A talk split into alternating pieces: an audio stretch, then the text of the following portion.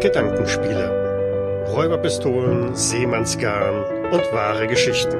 Ein Podcast von und mit Jens, Ralf und Michael. Episode 2 Tamam Schutt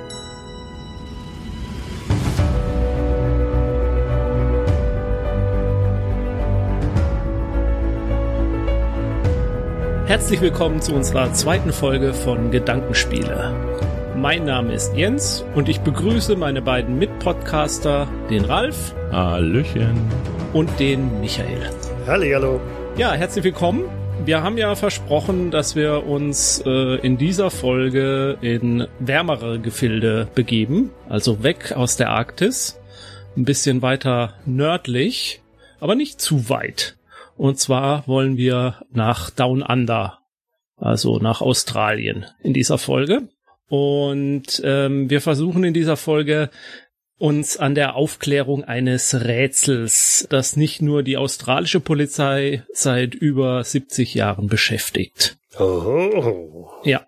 Am 1. Dezember 1948 wurde der in der südaustralischen Stadt Adelaide am äh, sogenannten Somerton Beach die Leiche eines Mannes entdeckt. Und bis heute ist weder die Identität dieses äh, Mannes noch die genauen Todesursachen geklärt.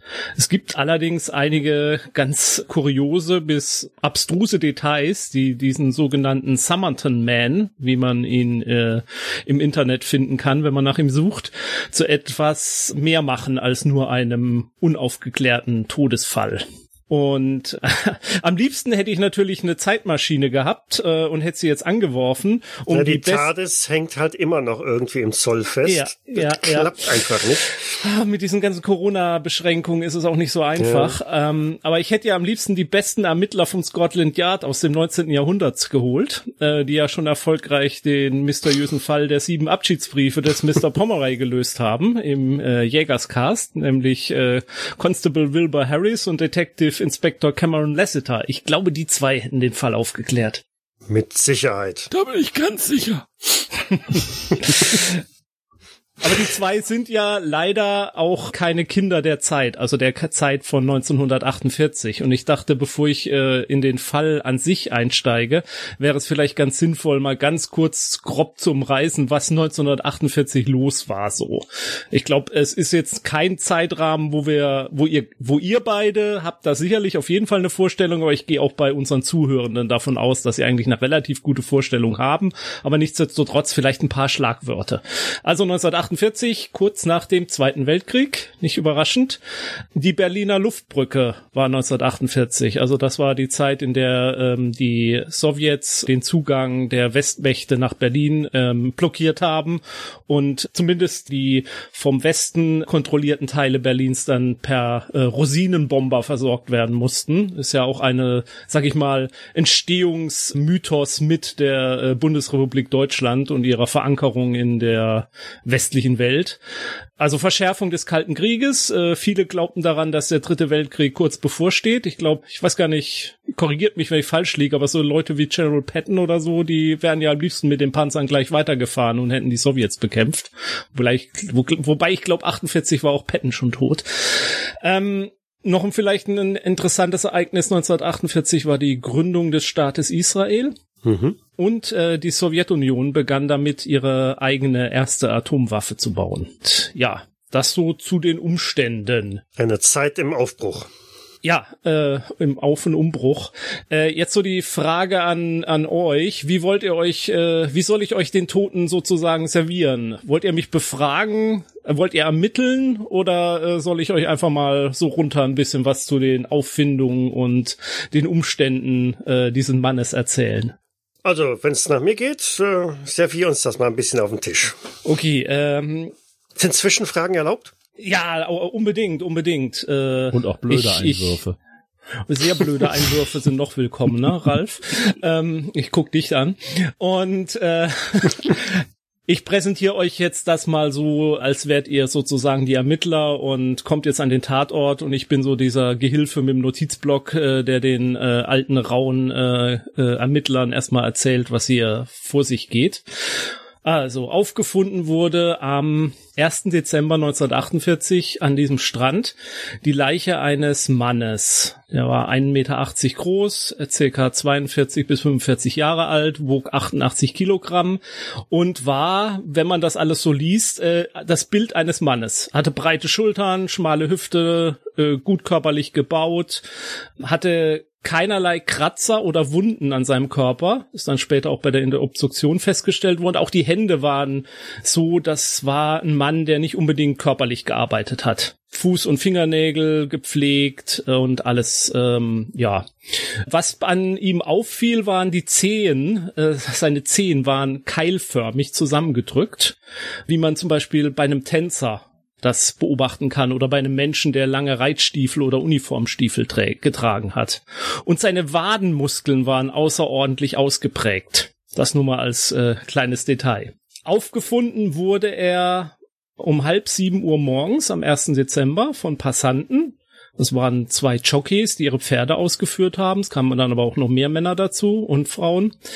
Und was ungewöhnlich war an dem Auffinden, er lag mit dem Kopf gegen die Ufermauer gelehnt. Also ihr müsst euch das vorstellen, da war so eine hüfthohe Ufermauer und von der führte eine kleine Holztreppe runter zum Strand und darüber war halt so die Promenade und er lag neben dieser Holztreppe mit dem Kopf so gegen die Mauer gelehnt und trug einen Anzug und ein weißes Hemd. Und das ist schon mal so das erste Ungewöhnliche, weil 1. Dezember in Australien, da ist es eigentlich relativ warm. Und die Kleidung, die er trug, war nicht unbedingt für die Sommerzeit in Australien typisch. Hm, nicht unbedingt das, was man am Strand trägt. Nicht unbedingt das, was man am Strand trägt. Also trugen Zweireiher, äh, Hose und dergleichen mehr. Und ähm, es wurde nachher festgestellt, dass diese Kleidung vermutlich US-amerikanischer Herstellung ist. Woran man das jetzt genau erkannt hat, ich habe was über Nähte gelesen, die so typisch nur verarbeitet wurden in den USA. Muss ich jetzt erstmal akzeptieren. Ja, es gab wohl tatsächlich Nähte an den äh, Kleidungsstücken, die mit Nähmaschinen nur genäht wurden, standardmäßig, wie man sie in den USA verkaufte. Das war wohl eine mhm. ganz bestimmte Art und Weise, äh, Nähte zu erstellen, die es halt in Australien so nicht gab oder die nicht üblich war zumindest. Genau. Und was halt noch sehr außergewöhnlich war, was man später feststellte an den Klamotten, es waren keine Etiketten in den Kleidern. Die waren alles sorgsam herausgetrennt. So dass man auch anhand der Etiketten nichts über ihn herausfinden konnte. Er hatte keinen Geldbeutel bei sich. Was man bei ihm fand, war eine halb gerauchte Zigarette, die so in seinem Revers festkriegen hatte diese Zigarette hat aber keine Brandlöcher verursacht. Man fand bei ihm ein Busticket und ein Bahnticket. Merkt euch das, das wird gleich nochmal ein bisschen wichtiger. Streichhölzer und eine Packung Zigaretten. Und das ist eins dieser seltsamen Kleinigkeiten oder Details. In dieser Packung Zigaretten waren Zigaretten einer anderen Marke. Also es waren teurere Zigaretten, wert, äh, also hochwertigere Zigaretten in der Packung drin, die halt billige Zigaretten waren. Okay, andersrum hätte ja noch fast Sinn gemacht, ne? Ja, Aber ja, genau. Und äh, Kaugummi und einen Kamm aus Stahl. Und das sind auch, also Kaugummis waren zu der Zeit in Australien auch nicht so äh, verbreitet. Das war auch eher was, was man in Amerika hatte. Also von Vor daher. Vor allem die Sorte, weil es war Juice, Juicy Gum war das, glaube ich. Fruit, genau. Oder Juicy Fruit, genau. Wurde in Australien quasi, äh, wenn es auch Kaugummi gab, wurde das quasi gar nicht verkauft oder ganz, ganz selten. Das war also eher hm. bekannt als Kinderkaugummi in den USA. Äh, ein kleines Detail, was ihr euch auch merken solltet, eine der Hosentaschen war genäht mit einem orangefarbenen Faden. Das wird gleich auch noch interessant. Noch zusätzlich die, äh, die Schuhe des Mannes waren bemerkenswert sauber und sahen aus, als wären sie vorher kurz poliert gewesen. Also sah nicht aus wie jemand, der am Strand vor spazieren gegangen ist. Und äh, es gab halt einige Zeugen, die dazu kamen und die man befragt hat und über die wurde halt auch klar, dass ein eine Person schon in der Nacht zuvor oder am Abend zuvor dort am Strand lag, gesehen wurde von Passanten. Zwei Passanten meinen gesehen zu haben, wie als sie an ihm vorbeiliefen, dass er ihnen so kurz zugewunken hätte, die Hand gehoben und dann die Hand wieder runtergenommen hätte. Ein anderes Paar hat ihn von oben herab geguckt und hat sich noch gewundert, dass der da am Strand liegt und gar nicht sich dran stört an den vielen Moskitos, die da rumfliegen.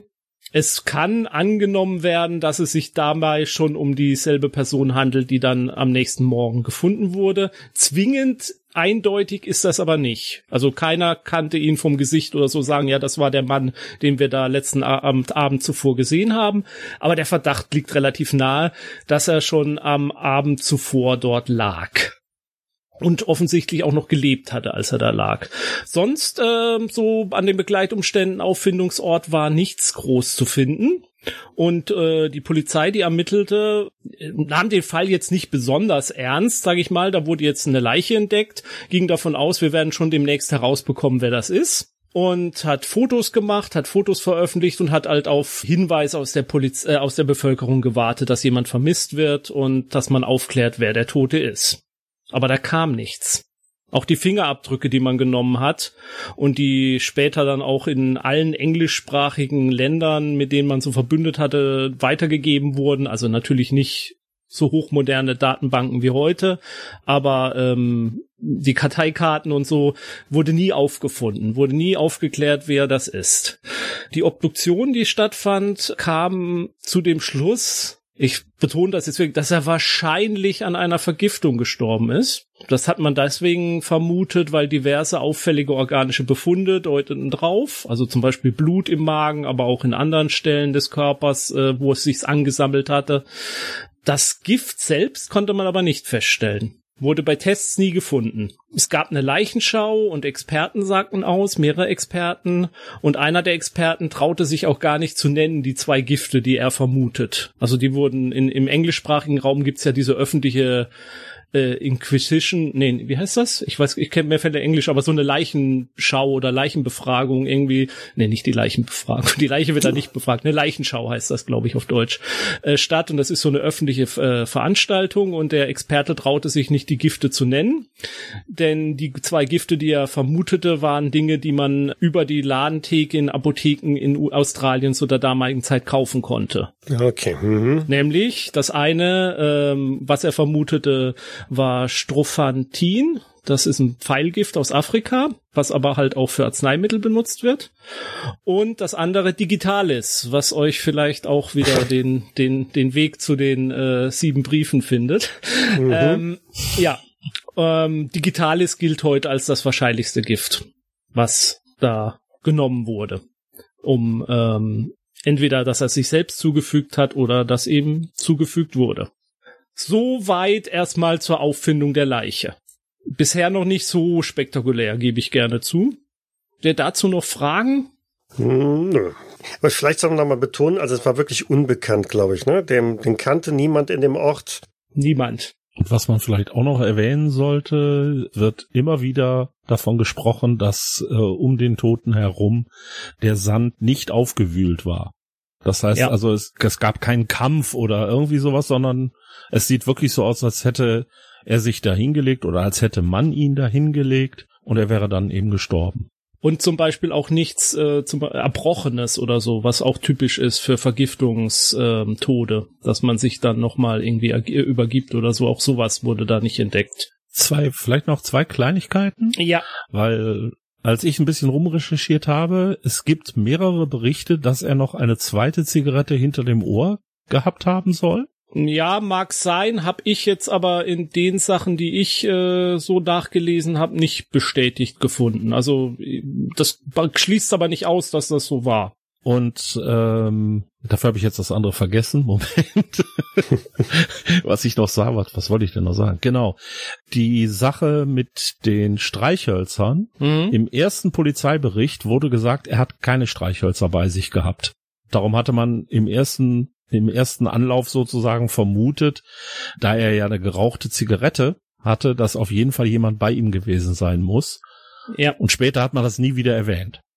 Hm. Also in der Zusammenfassung, die ich gelesen hatte, hatte er angeblich Streichhölzer bei sich. Hatte er auch. Aber ah, das ja. hat, das ist tatsächlich erst in einem späteren Bericht sind die einfach so, ja, ich sag jetzt mal erwähnt worden Und man hat also dann auch vermutet, dass wahrscheinlich einer einfach die Streichhölzer vergessen hat zu erwähnen und ihm das peinlich war, das dann zu sagen. Und dann hat man einfach so, ja, ja, und er hatte auch Streichhölzer dabei. Hier diese. Ja, ja. Das sind halt die schönen Anomalien bei so einer Geschichte, die man, wenn man anfängt zu suchen, auch in jedem Fall wahrscheinlich findet und Ja. daraus dann natürlich furchtbare Sachen konstruieren kann, die sich aber, wie du schon sagst, wahrscheinlich mit ganz, ganz banalen Dingen erklären lassen. Ich würde euch sonst jetzt als nächstes mal kurz den letzten Tag des Somerton Man schildern, so wie man ihn nachkonstruieren konnte. Er kam vermutlich am 30.11. gegen 8.30 Uhr morgens am Bahnhof Adelaide an. War vielleicht mit einem der Übernachtzüge, entweder aus Melbourne, Sydney oder aus Port Augusta. Und er kaufte sich um 10.50 Uhr ein Ti- Zugticket nach Henley Beach. Den Zug hat er aber nie bestiegen. Also entweder er hat den Zug verpasst oder er hat ihn ganz bewusst nicht genommen. Also er hat das Ticket gekauft, ist aber nicht in den Zug gestiegen. Das Ticket, das Zugticket hatte er bei sich nachher. Danach ähm, ging er zum, zur Gepäckaufbewahrung und hat dort einen Koffer aufgegeben. Über den Koffer reden wir gleich noch. Um 11 Uhr hat er sich dann ein Busticket gekauft nach Glengale. Das ist Somerton Beach. Und drei bis vier Stunden vor seinem Tod nahm er seine letzte Mahlzeit zu sich. Das war ein, äh, eine Fleischpastete. Um 19 Uhr hat ihn dann das Paar am, äh, das erste Mal das Paar am Strand liegen sehen, das dann meinte, er hätte ausgesehen, als würde er gerade rauchen wollen. Um 19.30 Uhr das zweite Paar, das ihn dann auch meint gesehen zu haben. Ja, die Ermittlungen gaben nichts weiter von sich, äh, bis dann am 14. Januar also 14. Januar 1949 natürlich dann, entdeckten Mitarbeiter des Bahnhofs von Adelaide dann diesen besagten Koffer, den er aufgegeben hatte. Ein braunen Koffer mit äh, entferntem Etikett, also mit keiner Kennzeichnung am Koffer dran, der eben am 30. November um 11 Uhr dort abgegeben wurde. Dass es sich bei diesem besagten Koffer tatsächlich um den Koffer des ähm, der aufgefundenen Leiche hielt.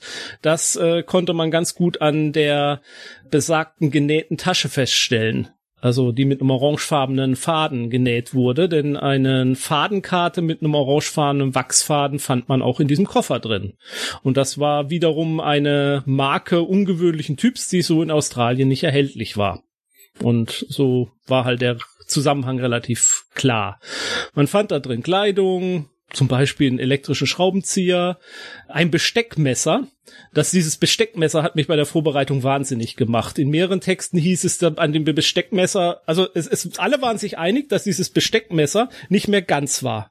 Aber die einen sagten, die Klinge wäre abgefeilt gewesen und in anderen Sachen hieß es, das Heft wäre abgefeilt gewesen. Ich habe dann glücklicherweise eine bei YouTube eine äh, einen Nachrichtenbericht aus den 70er Jahren gefunden, in denen äh, tatsächlich die original aufgefundenen Sachen nochmal gezeigt wurden und da sah man auch dieses Messer und es war tatsächlich die Klinge, die abgefeilt war, so dass eine spitze Klinge noch äh, übrig blieb. Ähm, nur als Detail dann. Eine Schere mit geschärften Spitzen und ein Schablonenpinsel. Auch das war, äh, das war wohl was, was man benutzt hat. Das hatten die Offiziere auf Handelsschiffen, um die, äh, die Fracht zu kennzeichnen. Also die hatten dann eine Schablone und dann diesen Pinsel, mit dem sie über die Schablone drüber gefegt haben, um dann die Fracht zu kennzeichnen. Auch an der Kleidung in diesem Koffer waren keinerlei Etiketten, die waren entfernt, bis auf Etiketten an der Krawatte, an einem Wäschesack und dann noch an einem Unterhemd. Und auf denen stand ein Name. T. Keen. Einmal mit K-E-A-N-E E geschrieben und auf dem Wäschesack mit K-E-A-N. Ohne das E. Und einige Unterhemden, sowieso chemische Reinigungsmarkierungen und dergleichen mehr. Deswegen war dann die Vermutung da, dass wohl dieser T. Keen der Name der Leiche ist. Aber ich nehme es vorweg, eine Person dieses Namens wurde in keinem englischsprachigen Land vermisst und äh, wurde auch nie aufgefunden. Vielleicht noch als die Abholmarke des Koffers war nicht bei der Leiche. Ja. Man fand auch einen Mantel, der wohl wohl auch eindeutig amerikanischer Herstellung. Äh, kleines Detail auch noch, es waren keine Socken in dem Koffer. Wozu auch? Ich meine, am Strand brauchst du keine Socken. Wenn du Lackschuhe anziehst, schon. So wie er. Ja, genau. Und äh, was ich noch gelesen habe, der Koffer war wohl unverschlossen, obwohl Ja, er ein genau. Schloss dran hatte. Genau. Ich war mir auch nicht relativ sicher, das wurde so angedeutet, äh, ob jemand an dem Koffer dran war, als er schon in der Gepäckaufbewahrung war. Da war mehrmals die Rede, dass das Etikett entfernt wurde an dem Koffer. Da habe ich ihn bis jetzt nicht rausgekriegt, so ganz genau, ob damit gemeint ist, dass das Etikett mit dem markiert wurde, mit welcher Marke man den Koffer abholen darf, entfernt war oder ob das sich da um irgendwelche Reiseetikette auf dem Koffer selber handelt. Das ist so ein Detail, was mir bis jetzt nicht klar ist. Ich habe ein äh, Interview gehört mit einem Forscher, der sich damit beschäftigt hat. Mhm. Der sprach davon, weil er den Koffer wohl auch mal im Original gesehen hat, äh, dass auf dem Koffer so ein Aufkleber fehlte, wie man ihn ja. früher so drauf gemacht hat, so Hawaii, Relier mhm. und so weiter. Und da war wohl noch der Rand dieses Aufklebers zu sehen, aber äh, mhm. äh, der Aufkleber selber war nicht mehr dran. Ja, das ist genau so. Das sah, sah man in dieser äh, 60 Minutes Australia äh, Reportage, die man, die man bei YouTube gucken kann aus den 70er Jahren. Da sieht man den Koffer und da zeigt dieser Polizist auch auf ähm, die schmale Seite des Koffers und zeigt da an, dass an der Stelle wohl ein Aufkleber war, der abgezogen wurde. Da sieht man noch die Klebereste so dran. Aber wie gesagt, ich bin mir nicht sicher, ob zusätzlich auch noch diese Abholsache gemeint ist. Das könnte man aus manchen Berichten rauslesen. Sicher bin ich nicht. So, so weit, so gut. Jetzt würde ich gern zum interessantesten Teil der ganzen Geschichte gehen. ähm, man hat dann die Leiche nochmal genauer untersucht. Und bei einer zweiten Untersuchung fand man dann in der Kleidung der Leiche in einer Uhrentasche, Pocketwatch, äh, ähm, hm, Taschenuhr. Äh, Taschenuhrtasche oder zusätzliche Hosentasche, fand man einen kleinen Papierzettel. Und auf diesem kleinen Papierzettel standen die Worte Tamam Shut. Und keiner der ermittelnden Beamten wusste, was das heißen soll. Tamam Shut. Das wurde dann auch in der Presse veröffentlicht und man hoffte auf Hinweise. Und tatsächlich meldete sich irgendwann ein Reporter und sagte, dass das ein persischer Ausdruck ist, der sinngemäß bedeutet beendet, vorbei. Und dass es relativ viele Bücher gibt, dass, äh, also, dass es das Rubaiyat des persischen Lyrikers Omar Chayam gibt, was hier zu dem Zeitpunkt oder kurz vorher äh, in den 1920er Jahren wohl ähm, relativ beliebt war in Australien. Das war eine Übersetzung äh, ins Englische und die meisten englischen Übersetzungen aus äh, oder Ausgaben enden mit diesem Ausspruch Tamanschut beendet vorbei. Das war so mhm. der, sozusagen dieser Hinweis darauf. Und daraufhin machte die Polizei natürlich nochmal in der Presse auch darauf aufmerksam, Zeitungsartikel und dergleichen mehr, äh, ob jemand was dazu sagen kann kann. Äh, ob jemand dieses Rubaiyat kennt, äh, ob jemand weiß, aus welchem Buch das ist. Der Schriftzug der auf diesem äh, Papier aufgedruckt war, war relativ ungewöhnlich oder von der Schriftart äh, äh, so, dass man sagen konnte, das kann man wohl ganz eindeutig irgendeiner Ausgabe zuordnen. Sie haben sich aber schwer getan, die zu finden, bis sich dann am 23. Januar in Adelaide ein Mann meldete, der wohl Arzt oder Apotheker war. Da sind sie sich nicht mehr so ganz so einig in den Aufzeichnungen. Und der erzählte folgende Geschichte. Er war mit seinem Schwager äh, in der Nähe von Somerton Beach und hatte da sein Auto geparkt.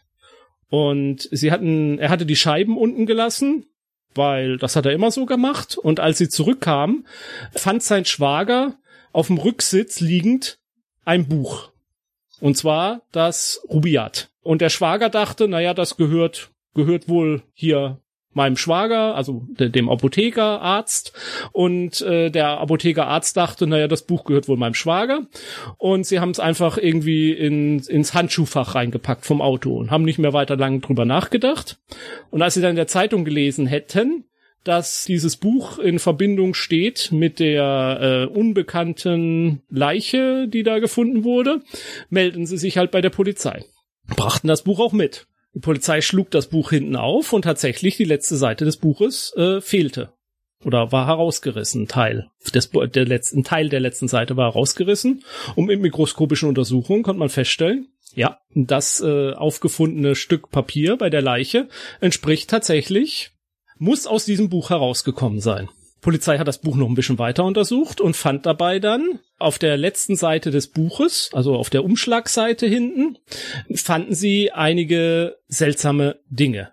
Und zwar zum einen eine Telefonnummer und zum anderen eine Buchstabenreihe, mehrere Buchstabereien, fünf Stück an der Zahl, wobei eine davon durchgestrichen war.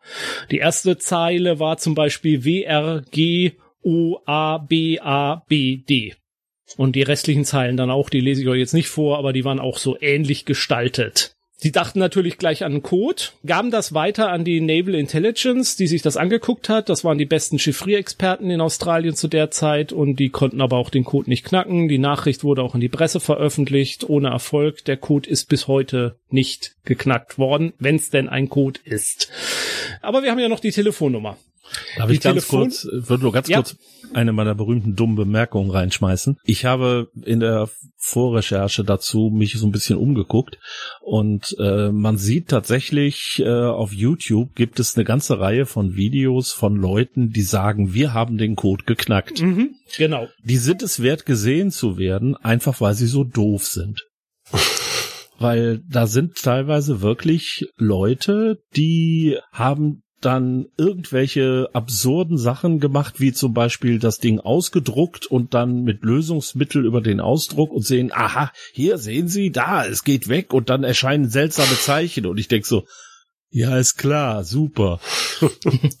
also, das ist es wirklich wert, sich das mal anzugucken, wenn man einfach mal wirklich absoluten Blödsinn sehen will. Ja, und das ist ja auch das Großartige an der Geschichte, dass man da halt so dermaßen viel reininterpretieren kann, wenn man will. Also man, es ist ähm, das berühmte Rabbit Hole, in dem man sich absolut verlieren kann. Äh, also ja, diese ganzen YouTube-Videos, die es dazu gibt, die ganzen Theorien und so, zu denen wir vielleicht gleich noch mal ein bisschen kommen werden. Die Telefonnummer. Die Telefonnummer gehörte einer Frau, die ganz in der Nähe von äh, Somerton Beach lebte. Und die Polizei ging zu ihr und befragte sie.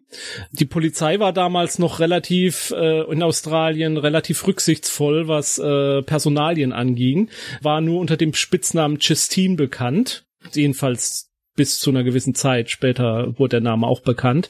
War wohl eine Krankenschwester und die berichtete, dass sie ähm, tatsächlich das Rubaiyat vor einigen Jahren, vor zwei Jahren, glaub, also zwei Jahre vorher, glaube ich, also sieben, 1947, ja, 1947 oder so, äh, ähm, muss ich gleich nochmal gucken, was sie genau, äh, hätte sie eine Ausgabe des Rubaiyats einem Mann geschenkt in Sydney, den sie in einer Bar kennengelernt hatte. Ein Mann namens Alfred Boxel.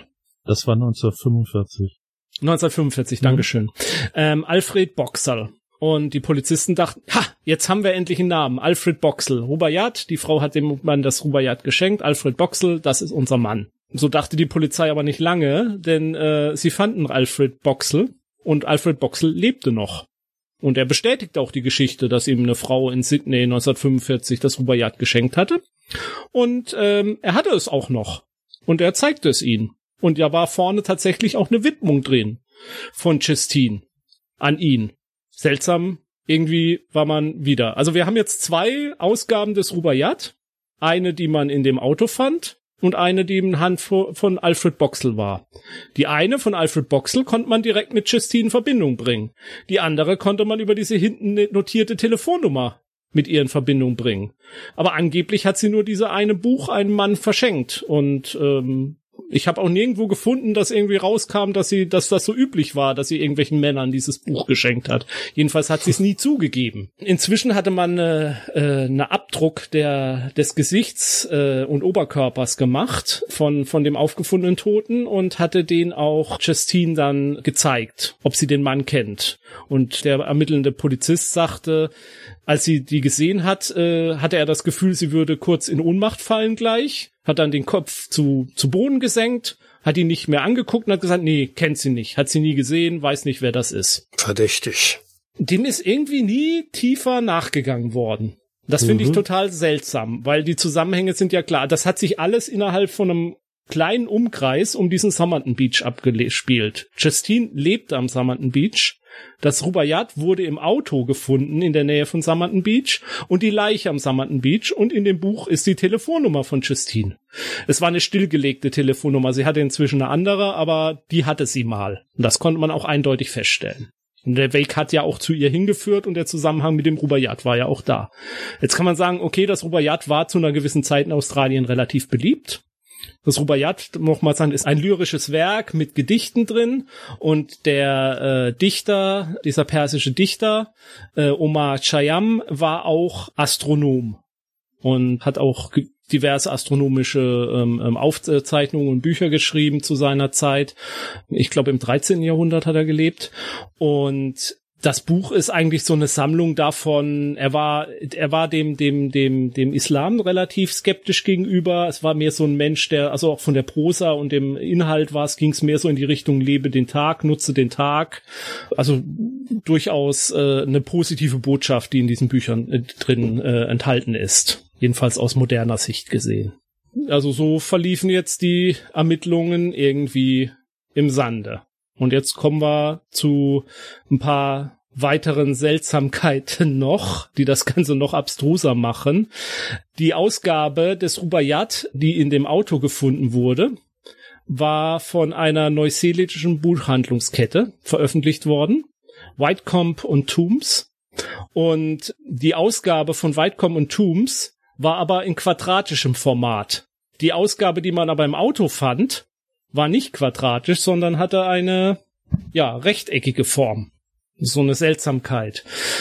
Außerdem, 1945, drei Jahre vor dem Tod des Somerton Man, gab es relativ nahe von Somerton, Ashton Park, das ist nicht viele Kilometer entfernt, wurde schon mal eine Leiche gefunden. Mit einem Rubaiyat bei sich liegend. Die Leiche eines Mannes namens George Marshall, einem jüdischen Einwanderer aus Singapur. Und dieses Exemplar war für des Rubaiyats war von Mieten Verlagshaus Methuen in London veröffentlicht worden und es war die siebte Auflage. Allerdings behauptet das Verlagswerk, dass es nie eine siebte Auflage gab. Sie haben nur sechs Auflagen dieses Buches gedruckt. Mhm. Ich habe in dem Zusammenhang äh, gelesen, dass angeblich zu der Zeit wohl Raubkopien von Büchern relativ normal waren. Dass man also gesagt hat, man nimmt einfach ein Buch, zieht das nochmal ab und bringt es dann ohne Lizenzgebühren und so weiter zu bezahlen, mehr oder weniger im Eigenverlag raus und verkauft das dann. Also mhm. könnte es durchaus sein, dass eben dieser verschiedenen Formen des Rubaiyat tatsächlich auf so eine Art und Weise entstanden sind. Ein Schwarzdruck. Genau. Ja. Könnte durchaus sein. Es ist halt diese Zusammenballung in örtlicher und zeitlicher Sicht, die das Ganze halt sehr seltsam macht. Und mehrere Theorien, die es halt gibt, also Zusammenhänge, die man sich über diesen Fall halt gemacht hat, ist, dass irgendwer in diesem ganzen, äh, entweder der Somerton Man oder Boxel oder äh, Justine oder alle drei in irgendeiner Form mit Spionage beschäftigt waren. Und ähm, dass es sich bei diesen Büchern äh, um getarnte One Time-Pads handelt. Also eine Art von Verschlüsselungsmethode, die relativ sicher ist, wenn man den Schlüssel nicht kennt, eigentlich auch nicht geknackt werden kann, weil das mit Wortersetzungen funktioniert. Da wird zu einem Buchstaben noch ein anderer Buchstabenwert dazugezählt, dann kommt ein dritter Buchstabe raus und man kann es eigentlich nur wirklich gut knacken, wenn man den Schlüssel kennt. Das ist eine der Vermutungen, dass diese beiden Bücher sozusagen getarnte One-Time-Pads sind. Wobei es auch nie, niemand bisher geschafft hat, anhand der Bücher dann eine Übersetzung hinzukriegen. Und ich habe auch nirgendwo gelesen, dass in, in dem Druck der Bücher irgendwas anders gewesen im Text gewesen sein soll oder dergleichen mehr. Dann gibt's noch das Detail, dass Justine angeblich hat ihre Tochter später ausgesagt, äh, dass sie Russisch sprach. Dass sie ihre Mutter Russisch sprechen hat hören und ihre Mutter sich nie erklärt hat, warum sie Russisch spricht. Und außerdem war Justine angeblich in sozialistischen Kreisen politisch tätig. Boxel, also ähm, der Mann, dem sie äh, 1945 das Rubaiyat geschenkt hat, hatte angeblich für eine Militäreinheit gearbeitet, die nachrichtendienstlich tätig war. In diesem 60 Minutes Interview wird er auch selbst interviewt und als er angesprochen wird auf Geheimdienstsachen, lohnt sich anzugucken, wie er drauf reagiert, sage ich mal. Also er wirkt das sehr zu ausweichend und ähm, zurückhaltend und und und verschlossen irgendwie. Also ist natürlich rein interpretiert, aber auf mich hat das eindeutig diesen Ausdruck gemacht, dass er irgendwas nicht sagen will oder sagen darf.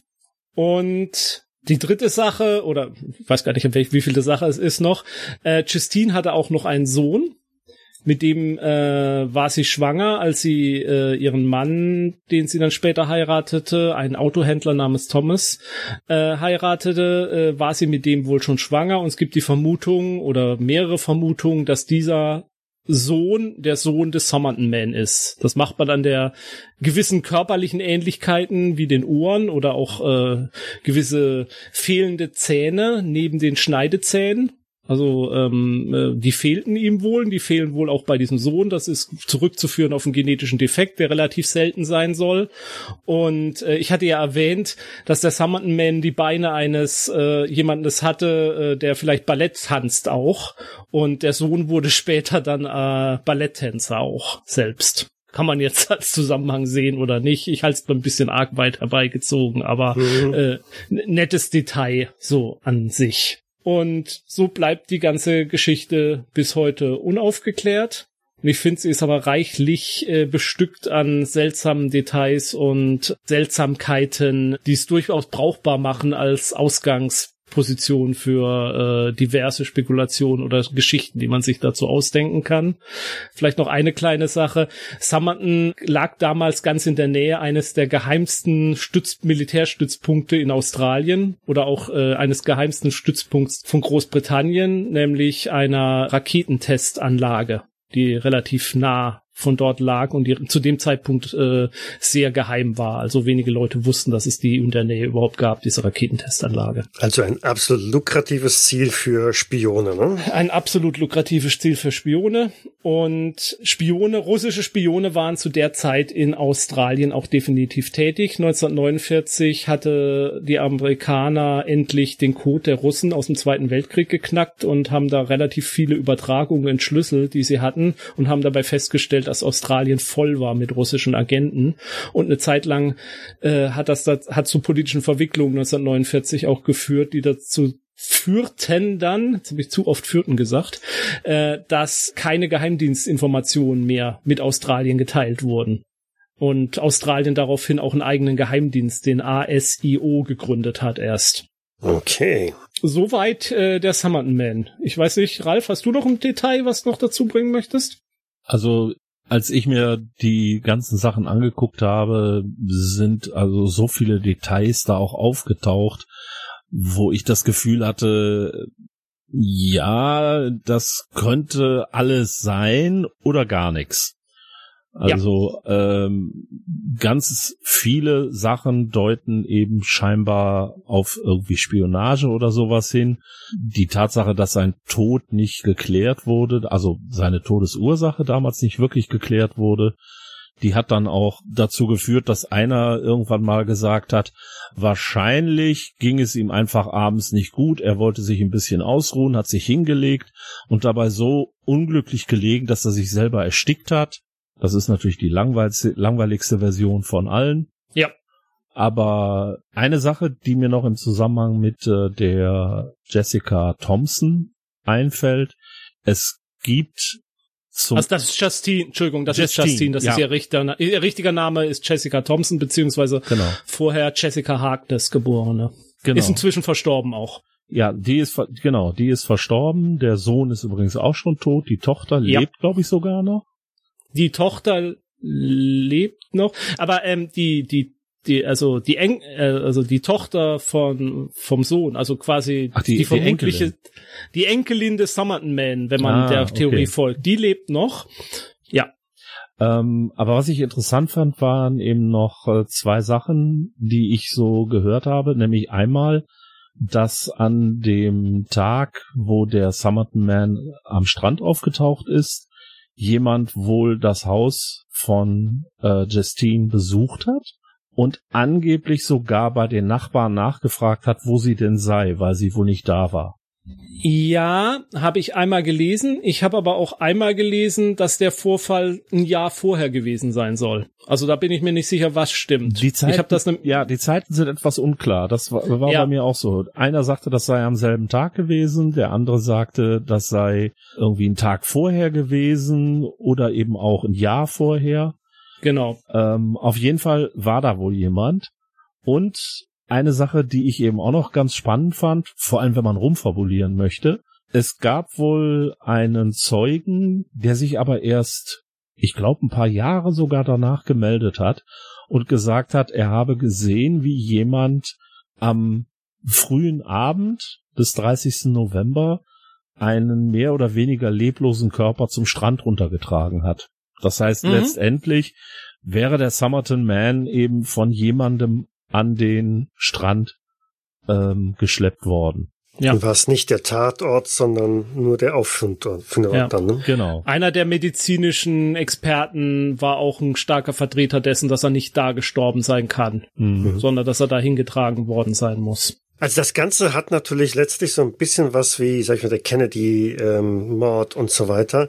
Ne, über die Zeit entwickeln sich ohne Ende Spekulationen, es kommen neue Theorien und äh, noch mehr Internet-Rechercheure äh, oder was weiß ich was, die dann irgendwelche Sachen noch gefunden haben. Mittlerweile sind zahlreiche, wenn nicht gar alle Zeugen verstorben. Die kann man also auch gar nicht mehr irgendwie befragen. Aber der Fall wird wohl immer noch als offen und ungeklärt wird bei der Polizei gehandelt. Ne? Mhm, also ein Ermittlungsteil ist halt, dass man irgendwann jetzt doch mal den Summerton Man nochmal exhumiert und seine DNA mit dieser angeblichen ähm, Enkelin. Enkelin vergleicht. Die Enkelin ist inzwischen verheiratet und hat Kinder mit einem der Ermittler also mit einem Professor, der da am weitesten, am äh, äh, weitesten ermittelt. Also die ist da auch sehr motiviert. 2019 habe ich mal gelesen, dass die australische Generalstaatsanwältin äh, Genehmigung gegeben hat. Und aber seither habe ich auch nichts mehr davon gehört. Oder ich habe mhm. nichts Neueres gefunden, sagen wir es mal so. Ja. Und was ich eben auch ziemlich abstrus fand, man hat eben diese Leiche gefunden, dann hat man sie erstmal abtransportiert, dann hat man sie einbalsamiert und dann wohl eingefroren, weil man irgendwie sich diesen toten Körper noch äh, ja bewahren wollte, um mhm. weitere Untersuchungen zu machen. Und nach über einem halben Jahr, wo der eingefroren war, ist dann eine diese Totenmaske von ihm erstellt worden, die mhm. also auch äh, sehr bekannt geworden ist und die ist tatsächlich also an dem gefrorenen Leichnam wohl abgenommen worden. Also das Einbalsamieren ist im englischen Raum, also im Commonwealth zwar da nicht unüblich mit äh, Formaldehyd. Das kennt man ja hier in Deutschland nicht so, aber das ist da gang und gäbe. Äh, von daher nicht überraschend. Und das Einfrieren, ja, weiß ich jetzt nicht, ne? ob das jetzt im Zusammenhang mit der Tatsache, dass halt ein ungeklärter Fall ist und man vielleicht doch noch irgendwas da untersuchen, gucken möchte, mhm. wäre durchaus eine Möglichkeit. Aber er ist ja letztendlich dann auch irgendwo da beerdigt worden, hat dann ein, ein Grabstein mit, äh, ich glaube, hier liegt ein unbekannter. Ja. Genau, der, hier liegt der unbekannte Mann, der im, am Somerton Beach am 1. Dezember 48 gefunden wurde. Ja, und angeblich wurden jahrelang immer wieder äh, äh, frische Blumen auf sein Grab gestellt und niemand mhm. wusste, wer das gemacht hat. Das ist auch immer so ein Detail, was dazugehört. So ja, das, genau. es gibt, ich habe auch noch an einer Stelle gelesen, wie gesagt, hattest du ja gesagt, er hat als letztes eine Fleischpastete gegessen. Mhm. Und ich habe an irgendeiner Stelle mal äh, gehört, dass es angeblich also kein Restaurant in Adelaide gab, das diese Fleischpasteten servierte. Das heißt, okay. er muss irgendwo in einem Privathaushalt gegessen haben. Okay, das habe ich nicht gelesen, aber es ist auch aber äh, schönes ist, Detail. Ist was für meine Idee, die ich gleich habe. das Faszinierende, also was ich an dem ganzen Thema wirklich am meisten faszinierend fand, war eben auch, letztendlich kann es wirklich von ich leg mich mal hin und ersticke über es ist eine seltsame Vaterschaftsgeschichte bis hin zur wie auch immer gearteten Spionagegeschichte kann es alles sein. Es gibt auf ja. alles Indizien und für alles dann wiederum Sachen, die dagegen sprechen. Also das ist genau. ein absolut wilder Fall. Mhm. Genau, genau. Also das ist einer dieser Fälle, wo es gibt ganz viele Fälle, wo ich sage, also da gibt's eine, äh, eine, da gibt's eigentlich auch eine rationale Erklärung, die relativ nahe liegt. Da muss man nicht so viel reingeheimsen. Wenn ich, die, wenn ich mich mit dem beschäftige, denke ich immer, ja, wie du sagst, es kann alles sein. Da habe ich keine Tendenz in irgendeine Richtung. Es könnte alles sein. Ja, ich glaube, wir können mal anfangen zu spekulieren, oder? Ja, genau.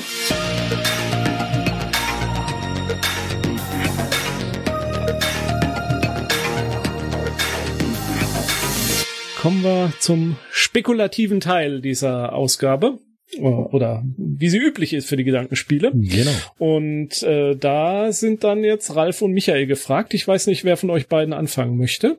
Uff, Ralf, magst du? Ich kann anfangen, allerdings werde ich mich mit meinen Gedanken sehr weit von dem Fall entfernen. Ja. Weil. Solange keine Luftschiffe drin vorkommen, ist alles gut. wie immer, wie immer. Beim letzten Mal hast du dich auch sehr weit entfernt. Ja, ich gebe auch, ich gebe auch zu. Leg also, los. Ich hab, Geht's wieder ins Weltall? Äh, nein, wir sind diesmal äh, weiterhin auf der Erde. Ja. Ähm, aber ich gebe zu, ich habe mir das so angehört und ich fand den Fall eigentlich äh, spannend. Aber was mich am meisten erwischt hat, war das Buch oder die ja. Bücher. Ja. Weil ich habe dreimal im Endeffekt dasselbe Buch, nämlich bei besagtem George Marshall, der 1945 gestorben ist und mhm. auch nachweislich vergiftet wurde. Bei Alf Boxell, der. Äh, wobei, also George Marshall äh, ist, geht man, glaube ich, von einem Selbstmord aus. Das ist richtig. Aber mhm. er, er hatte halt auch dieses Buch bei sich. Ja. Mhm. Und soweit ich das auch gelesen habe, äh, wurde er übrigens nicht in äh, starb er nicht in Adelaide, sondern in Sydney. Okay, kann sein. Da habe ich vielleicht auch ein Detail durcheinander gebracht. Mag sein. Und zwar mhm. interessanterweise zu dem Zeitpunkt, als sich äh, Jessica Harkness und auch Alf Boxell dort aufhielten. Mhm. Und äh, Alf Boxell war auch jemand, der ähm, im Zweiten Weltkrieg geheimdienstlich tätig war. Ja. Und naja, er hat halt dieses Buch bekommen und letztendlich, ja, der Summerton Man hatte eben auch das Buch und da stand eben wiederum diese Verbindung drin zu Jessica Harkness oder Thompson, wie sie zu dem Zeitpunkt schon hieß. Und daraufhin habe ich mal so überlegt, hm, wenn ich das jetzt mal nur auf dieser Basis irgendwo betrachte, fand ich so die Idee ganz spannend, äh, mich da auf so ein paar andere Sachen noch zu beziehen, die man ich sag jetzt mal im okkulten Bereich schon kennengelernt hat. Und zwar das erste, was mir dazu einfiel, waren ähm, die neuen Pforten. Also der Film von Roman Polanski. Ich weiß nicht, inwieweit ihr den kennt. Mhm. Ist der mit Johnny Depp? Ja, genau. Als Buchsucher oder so irgendwas. Ja, ne? genau. Und zwar, ja, dann kenne ich ihn, ja. Ja, genau. Mhm. Da geht's also darum, dass er drei Ausgaben ein und desselben Buches sucht, die sich aber voneinander unterscheiden. Mhm. Und zwar jeweils in einem Bild, das sich da drin befindet und die Bilder, wenn man die äh, Bücher also zusammen hat, dann entstehen, hat man also glaube ich insgesamt, wenn ich mich noch recht entsinne, neun verschiedene Bilder, die jeweils in den Büchern einzigartig sind. Und äh, ein weiteres, ein weiterer Film, der mich damals sehr beeindruckt hat, war Die Mächte des Wahnsinns bei dem es auch darum ging, wir haben den Horrorschriftsteller Sutter Kane, dessen Bücher halt eine seltsame Wirkung auf die Menschen haben, auf seine Leser. Und ja. wenn man die Bücher aus den Buchcovern an bestimmten Linien entlang schneidet, bekommt man eine Karte und diese Karte hat dann in der Mitte den Ort Hobbs End, also quasi sein Arkham, also seine Horrorstadt in der sich seine Bücher immer abgespielt haben. Oder Castle Rock. genau, oder Castle Rock halt. Und äh, als ich mich dann ein bisschen so mit dieser Summerton Man Geschichte äh, beschäftigt habe, kam mir so die Idee, dass man eine solche Geschichte eben auch schön auf dieser Basis mal aufbauen könnte. Das heißt, wer auch immer da jetzt im Zentrum steht, ich sage jetzt einfach mal Jessica Harkness oder eine vergleichbare Figur, verteilt sozusagen Bücher oder versucht diese Bücher vielleicht auch zu bekommen oder Menschen dazu zu bringen, äh, mit diesen Büchern bestimmte Dinge anzustellen. Und wer ein solches mhm. Buch in der Hand hat, der wird eben zu einem Teil des Geheimnisses, an dessen Ende eben ein wie auch immer geartetes, ja, okkultes Ereignis passiert. Mhm. Wenn ich das jetzt mit Australien so ein bisschen zusammenbringe und mit dieser Atomanlage, die sich da in der Nähe befunden hat, könnte man natürlich jetzt in Cthulhuide Bereiche äh, von Azathoth und ähnlichen Sachen reingehen. Ja, das nukleare Chaos. Das heißt, vielleicht geht es tatsächlich darum, in dieser Anlage Azathoth zu beschwören, indem man die Bücher, die eben auf verschiedenen Kontinenten vielleicht sogar kommen, weil, wie gesagt, vieles deutet darauf hin, dass der Summerton Man aus den USA stammt. Und möglicherweise könnte man daraus eben dann eine Geschichte bauen, mit der die Bücher an einen bestimmten Ort zusammengebracht werden müssen und man muss die Unterschiede in den Büchern finden. Das heißt, man untersucht also die Bücher, stellt zum Beispiel fest, dass sie sich an bestimmten Stellen unterscheiden und diese Unterscheidungen ergeben zusammen eine Zauberformel, mit der man eben tatsächlich das Ritual dann vollführen kann. Mhm. Man muss aber die Bücher eben auch dabei haben, weil diese Bücher zum Beispiel durch das Blut irgendwelcher, ja, was weiß ich, besonderer Wesen sind die halt verflucht mit einem Mythoszauber versehen oder was auch immer. Mhm. Und wenn man daraus eine Geschichte dann stricken wollte, könnten die Charaktere eben auf Mordfälle stoßen, wo Leute tatsächlich dieser Suche zum Opfer gefallen sind. Ja, wie zum Beispiel besagter George Marshall. Vielleicht hat er es nicht mehr ausgehalten, hat sich die ganze, hat sich dann selbst das Leben genommen. Was mit seiner Ausgabe dieses Buches passiert ist, wurde, glaube ich, auch nie geklärt, weil wen interessiert schon irgendein Gedichtband, in dem er halt gelesen hat, als er sich umgebracht hat. Und bei den anderen Bänden könnte eben auch das ähm, die enthaltenen ähm, Schriften, also diese Buchstaben, die da drin waren, könnten eben auch auf bestimmte ja Rituale beziehungsweise auf bestimmte Zauberformeln hindeuten, weil es wurde also mehrfach später postuliert, dass es vielleicht gar kein Geheimcode oder sonst irgendwas ist, sondern tatsächlich einfach so etwas wie eine Kurzform eines Gedichts, eines Textes oder was auch immer. Also quasi. Die Anfangsbuchstaben genau. der Worte, ja. Also genau. quasi etwas, woran sich einfach dann der entsprechende Besucher, äh, Quatsch, äh, woran sich der ähm, Leser erinnern wollte. Und darum hat er das mhm. eben so verfasst, so dass niemand anders es versteht, außer ihm selbst. Und wenn ich jetzt da nicht unbedingt, wenn ich mich weiter entfernen will, mache ich eben nicht äh, das Rubaiyat oder etwas Vergleichbares daraus, sondern nehme wirklich ein äh, Mythoswerk. Das könnte auch immer ein eigenes sein, das eben irgendwie damit zusammenhängt oder ein passendes Mythoswerk, das eben äh, aus den Passagen vielleicht in dieses ansonsten normale Buch eingebracht wurden oder es ist halt tatsächlich mhm. ein komplettes voll ausgereiftes Mythoswerk, von dem man wenigstens noch wahnsinnig werden kann, wenn man es liest. Als, als Subtext irgendwie drin chiffriert. Oh. Genau, so ja. in dieser Richtung. Das heißt, wer da nur mal so oberflächlich drauf guckt, der sieht es gar nicht unbedingt, was da ja. hintersteckt. Aber wenn man eben die Unterschiede zwischen den Büchern herausfindet, dann entwickelt sich daraus eben eine Formel. Und wer diese Formel dann vorträgt an der richtigen Stelle, der ruft vielleicht im richtigen Moment, ja, wenn die Atombombe richtig steht, dann Azathoth hervor. Hm. Ja, und vielleicht, vielleicht sind ja auch diese Buchstaben hinten drin tatsächlich schon ganz nah an der Lösung. Ne? Also jemand, der schon mehrere Bücher da abgegriffen hat und da die feinen Unterschiede gefunden hat und sie da entsprechend notiert hat auch in, auf der Rückseite.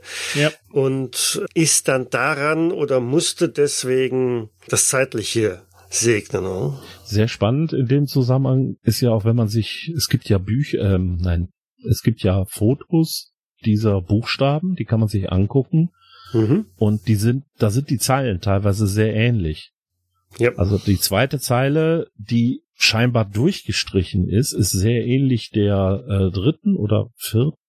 Weiß ich glaube der vierten. Ich glaube der, der Zählung vierten, die ne? vierte dann. Ja. Genau. Mhm. Und äh, auch das könnte darauf hindeuten, dass er vielleicht der Meinung war, ja, ich habe das schon, ich weiß schon, was das richtig ist. Da merkt er, nein, das stimmt gar nicht. Ich war im falschen Buch und streicht mhm. das wieder durch und äh, schreibt eben jetzt die richtige Form unten drunter. Also so ein bisschen Versuch und Irrtum. Mhm. Also ich muss gestehen, dieses, dieses, diese Fotografie davon, man findet sie also bei Wikipedia, die, die ist schon magisch, ne? Ja. Äh, also wenn ich mir diese anschaue, dann ist sofort mein Mustererkennungssystem aktiviert und ich gucke da ohne Ende drauf und finde da sofort Beziehungen zwischen den Buchstaben und da steht auch Samstag fast drin. Ne? Da ja. dachte ich erst, oh, das ist garantiert irgendein deutscher Text oder so. äh, nur ein Buchstabendreher. Da kann man relativ viel reininterpretieren. Ne? Jeder siebte Buchstabe ist ein A. Das kann die auch wahnsinnig machen, die Information. Bringt ja. überhaupt nicht weiter, aber ist so. Mhm. ähm, Ralf, also äh, äh, deine Idee, die finde ich richtig cool. Also ich, ich, hatte tatsächlich auch ursprünglich eine ähnliche. Bei mir war es eher so, dass man dieses Buch liest und dass das einen irgendwie in einen Geisteszustand ähm, äh, bringt, also irgendwie als, als kosmisches Mem oder so. Und dass man, wenn man es dann gelesen hat, das Bedürfnis hat, sich umzubringen. Also öffentlich so als oh. Opfer und dass mehrere Opfer notwendig sind, die aber das Buch vorher gelesen haben, damit sie den, den, den passenden Geisteszustand im Moment des der Selbstentleibung auch haben, um das dann zu so einer Beschwörung zu bringen. Auch schön, ja. Da, dazu passt natürlich auch, äh, äh, jetzt sind wir wieder bei, bei Lovecraft, ne, mit ähm, dem Autor des Necronomicon quasi, Abdul al-Hazrat, der ja auch ein Araber war. Ja. Äh, der verrückte Araber. Äh, wer weiß, was sich da alles so ergibt. Ne? Ja, ja, ja, ja. Die Frage, die sich mir nur gestellt hat, ist, wer ist Jessica Harkness? Also ist sie jetzt sozusagen die böse Kultistin, die eben ihre Männerbekanntschaften ausnutzt, um eben das Ritual zu vollführen? Oder ist sie vielleicht ein Opfer? Oder ist sie, wird sie nur benutzt? Ja. Das ist so hm. der, das ist so für mich immer noch so die Frage gewesen, weil es hat alles irgendwie seine Vor- und Nachteile, ja, so eine Art schwarze Witwe aus ihr zu machen, weil wenn man sich mal alte Bilder anguckt, die Frau sah durchaus gut aus. Mhm. Das heißt, die könnte also durchaus, äh, wäre sie also in der Lage, sozusagen einfach, wie man immer so äh, grauenvoll sagt, ihre körperlichen Vorzüge einzusetzen, um Männer zu verführen. Und wenn die erstmal in den Bann des Buches gezogen sind, dann ist es sowieso egal, dann ist es klar, dass sie weiterhin dabei bleiben, weil eben der Wahnsinn zu regieren beginnt. Aber die Sache mhm. mit den, mit den Selbstmorden, die finde ich, die finde ich richtig schick. Du kannst es auch umdrehen, du kannst sie auch zur Guten machen, indem du sagst, äh, diese Bücher kann man zwar nicht vernichten, aber sie will sie so weit wie möglich in der Welt streuen. Und deswegen verteilt sie sie an Männer, von denen sie ausgeht, dass sie international sind zum Beispiel unseren Seemann hier oder ja. äh, äh nicht See, wie komme ich jetzt auf Seemann? Also unser Somerton Man, der ja Amerikaner war. Oh, mhm. das ist ein Amerikaner. Ich gebe das einem Amerikaner mit, dann bringt er das schon mal nach Amerika, ist weit weg mhm. von Australien und so, so dass es auf der Welt verteilt ist. Da macht sie zur Guten. Ja, der Marshall war ein Mann aus Singapur. Mhm. Ah, und trotzdem landen sie wieder alle in Australien. Ja, das ist, äh, da muss irgendwas äh, Grauenvolles muss doch dahinter stecken, dass all diese mhm. Leute an einem Ort zusammenkommen. Mhm. mhm. Und das Schöne ist ja auch, wenn wir das Ganze jetzt nicht wirklich an diesen Fall knüpfen oder nur uns grob davon inspirieren lassen, dann haben wir natürlich auch alle Freiheiten. Dann können wir auch einfach sagen, diese Leute waren eben unterwegs. Es gibt vielleicht noch mehr Bücher. Wir brauchen vielleicht, keine Ahnung, fünf oder sechs Bücher. Wir können ein anderes Buch auswählen. Wir können andere Personen auswählen. Ja. Wir können die Geschichte der Leute erzählen, wie sie halt war im Zweiten Weltkrieg, was ist denen da passiert, wo haben sie sich vielleicht kennengelernt? Also da ist, da ist vieles möglich. Da du ja gesagt hast, dass sie auch Krankenschwester war, könnten mhm. die natürlich alle irgendwann bei ihr äh, in Pflege geraten sein, daher kannte sie die. Ah, da ist, glaube ich, vieles möglich. Mhm. Und wenn man es natürlich ganz auf die Spitze treiben will, ähm, wir haben eben dieses, das Kind und ähm, wenn das tatsächlich eben das Kind von einem dieser Männer war, also vielleicht vom Summerton Man, was hat das, was hat es mit diesem Kind auf sich? Warum schützt sie das unbedingt vor ihm? Hat das vielleicht irgendeine besondere Bedeutung, so eine Art äh, Azathocha, Antichrist oder ähnliches? Oder was äh, könnte da passieren? Da ja. habe ich vielleicht gleich noch eine Idee zu. Ja. Ah. Na, dann steig doch mal ein. Genau. Also als ich das zuerst so ein bisschen gelesen, gehört habe, dann äh, war so, ja gut, das ist erstmal so ein klassischer Mordfall. Dann driftete so die Beschreibung in Wikipedia so ein bisschen zumindest als ich es gelesen habe, war dann so, wirkte wie, man versucht mir unterzujubeln, ah, das ist ein Alien oder so gewesen, weil es wird da ganz deutlich geschrieben, er hatte sehr lange Finger und ähm, die, die, die Körperstatur, ich glaube, der Kopf war auch irgendwie äh, größer oder so. Das, das suggerierte so unterschwellig von wegen, hm, der ist möglicherweise nicht von dieser Welt. Und aber je mehr ich darüber so nachgedacht habe und dann kam ich mehr in die Richtung, äh, was wäre das, wenn der Summerton Man ein Zeitreisender wäre, der einfach in, der Zeit irgendwie gesprungen ist, entweder nach vorne oder zurück. Ähm, das war ja auch so ein Punkt, dass er sehr modisch war und zwar eigentlich mit Kleidung, die in Australien noch gar nicht angesagt war, äh, sondern das, ich glaube Jens, du hast ja schon gesagt, das war mehr aus äh, amerikanischer Sicht. Die waren mhm. also schon modisch ein bisschen weiter. Und ja, was wäre, wenn dieser Mann tatsächlich einfach nur in einen Zeitsprung, wie auch immer, geraten ist und deshalb auch an dem Ort gänzlich unbekannt war, aber da irgendwas gesucht hat. Wir hatten ja festgestellt, der hat diese Frau gesucht und es wirkte ja auch so, als ob ähm, Justin ihn irgendwie erkannt hätte zumindest äh, das, das Bild von, von seiner Leiche oder die, diesen Abdruck. Ja. Und er hatte in seinem Buch auch ihre Telefonnummer drin. Und als er sie nicht gefunden hat, da hat er irgendwann zu den Nachbarn gesagt, I'll be back. äh, ja, gar nicht, gar nicht Sarah mal so weit. Connor, come with me if you want to live. gar nicht, gar nicht mal so weit weg eigentlich. Und äh, das, wo ich vorhin meinte, naja, ähm, das, das, das Kind oder vielleicht ein noch in irgendeiner Generation folgendes Kind mhm. ist möglicherweise Enkelin, Urenkelin oder wie auch immer von dieser Frau und letztendlich er. Das heißt, er springt in der Zeit zurück auch ein Grund, warum die Etiketten zum Beispiel alle weg sind, weil ja. er hat zeitgenössische Kleidung an, die aber in der Zukunft erst produziert wird. Ne, weil du wirst in, keine Ahnung, nehmen wir mal 100 Jahre von damals äh, weg, nicht mehr nagelneue Kleidung finden, die halt ähm, 48 ähm, getragen wurde, sondern das muss neu geschneidert werden und äh, deshalb fehlen dann auch die Etiketten, damit das halt nicht, nicht auffällt oder so. Mhm, mh. Und äh, ebenso, deshalb steht die Telefonnummer halt auch in diesem Buch drin, die konnte man halt irgendwie recherchieren anhand alter Telefonbücher und, und, und, damit er halt einen Kontakt hat, einen Anknüpfungspunkt, um, um diese Frau, Frau zu erreichen. Hat sie aber dann da nicht angetroffen. Äh, und dann ist halt irgendetwas passiert, ähm, keine Ahnung, wie Zeitreisen funktionieren, ob sie überhaupt funktionieren. Vielleicht hat er bei so einem Rücksprung auch nur eine begrenzte Zeit, dann selber noch zu leben, weil er ist ja irgendwo in einem Raumzeitkontinuum, das nicht für ihn gedacht ist und mh, mm, verabschiedet sich da halt aus dem Leben. Vielleicht nicht aktiv, sondern einfach nur der Körper ähm, kann diesen Zeitsprung nicht länger ähm, oder, oder durchhalten und kollabiert dann halt selber. Da ist gar keine Vergiftung oder irgendwas geschehen. Man hat ja auch da keine Spuren gefunden, sondern mhm. ähm, er ist einfach quasi von selber verstorben.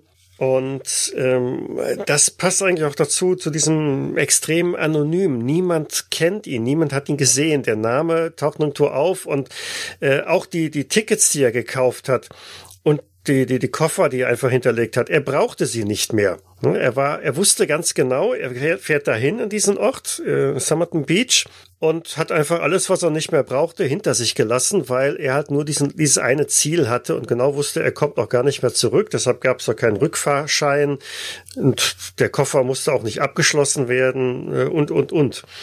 In, in, in die Richtung gehen so meine Gedanken drin. Also es kann ein, ein Kriminalfall sein, bei dem er so ein bisschen in eine Zeitschleife reingerät. Die Frage, die sich mir jetzt bloß stellt, wie machst du als Geschichte? Okay, super. Mhm. Aber wie machst du daraus jetzt tatsächlich was Spielbares? Weil letztendlich der Summerton Man kommt zurück. Mami! Mami ist nicht da. Ich geh sterben. Weil darauf läuft's jetzt momentan hinaus. Ja, ne? gen, gen, genau. Ähm, da kommen jetzt noch so ein paar andere Punkte äh, rein, die, die man aus der Geschichte halt mitnehmen kann. Ähm, dass ähm, Eine sind die improvisierten Stichwaffen, die im, im Koffer drin waren. Das heißt, er hatte sich aus irgendeinem Grund irgendwie bewaffnet. Er musste sich gegen irgendwas, gegen irgendwas oder irgendwen wehren oder hatte halt irgendetwas vor. Nur dann würde er den Koffer dann nicht zurücklassen. Dann äh, das zweite wäre das Buch. Da würde ich vielleicht ein bisschen von der Realität dann wieder ein bisschen ähm, nochmal abdriften. Und vielleicht ist das Buch, das man da gefunden hat, tatsächlich das gleiche, nur halt ein bisschen abgegriffener, älter, wie das, was die Frau tatsächlich irgendwann mal verschenkt hat. Das hat also quasi, er hat das aus der Zukunft damit zurückgebracht. Deshalb steht dann halt von mir aus auch die Widmung oder so noch drin, ziemlich verblasst, sodass man sie kaum erkennen kann, aber sie ist halt mhm. halt noch drin. Und äh, so könnte man eine kleine Spur legen, die findige Ermittler halt mitfinden können und feststellen, okay, ähm, wir haben hier das Buch, das existiert im Augenblick zweimal quasi. Und ähm, die Motivation, warum kommt er zurück? Ja gut, dann ist man natürlich sehr nah an, an äh, ja, Terminator quasi wieder dran. Ähm, welche Botschaft will er aus der Zukunft bringen? Will er überhaupt eine Botschaft bringen oder ist es tatsächlich ein, ein geh- oder missglücktes Experiment, das einfach getätigt worden? Er hat sich als Versuchskaninchen quasi in einem, einem Forschungslabor ähm, bereit erklärt oder, ach, wie heißt es? Es gibt ja auch den, den, so, so, so einen Film, wo ein Pilot dann auf einmal in der Zukunft wieder landet, was gar nicht beabsichtigt war. Und den einzigen Draht, Kontakt zu seinem Leben quasi sind seine Urahnen, die er dann versucht aus, ausfindig zu machen. Hm, vielleicht ist er ja auch in irgendeiner Form hier gestrandet. Das heißt, er wollte zwar in der Vergangenheit zurück, reisen, hat aber dann erst gemerkt, das äh, geht alles nicht so einfach, wie er sich das vorgestellt hat, so nach dem Motto, ich gehe mal zurück und suche mal meine Ahnen auf und dann reise ich wieder in die Zukunft und jetzt merkt er, nein, das geht gar nicht, aus welchem Grund auch immer. Mhm. So die, die Grundlage, was du eben gesagt hast, er ist ein Mann, der aus der Zeit gefallen ist und er gehört hier nicht her und die Zeit sorgt dafür, dass er eben stirbt damit die Zeitlinie sozusagen wieder in Ordnung ist, ja, weil er mhm. darf hier nicht existieren. Genau. Das ist der eine Teil. Ähm, was mir jetzt in dem Zusammenhang einfällt, ähm, wir haben den offenen Koffer. Wenn er in diesem Koffer irgendwas mitgebracht hat aus der Zukunft, was jetzt aber verschwunden ist, keine Ahnung, so der Klassiker, er hat eine Strahlenpistole da drin. Ja, das ist jetzt natürlich mhm. sehr klischeehaft, aber ähm, es könnte zum Beispiel sowas in der Art sein. Irgendjemand hat den Koffer untersucht, weil es gab ja auch keinen Abholchip mehr. Der war ja wohl mhm. weg. Mhm. Und das heißt, jemand hat sich diesen Koffer vielleicht geholt, hat drauf geguckt, hat fest, hat den aufgemacht, dann reingeguckt und hat etwas darin gefunden was auch immer das ist. Vielleicht auch Aufzeichnungen oder über die Zukunft. Ja, irgendwas. Sportalmanach. Ja. ja. Genau. Das, das, könnte ja schon so eine Art Akte X Delta Green Einheit sein, ne, die halt einfach schneller war als die, die amtlichen normalen Ermittler, äh, Ermittler und äh, dazwischen gefunkt haben. Aber da, da fiel mir auch noch ein, wir hatten ja vorhin, dass auf einmal bei späteren Untersuchungen des Leichnams Sachen gefunden wurden, die im ersten Augenblick ähm, übersehen wurden, wie zum Beispiel die Streichholzbriefchen.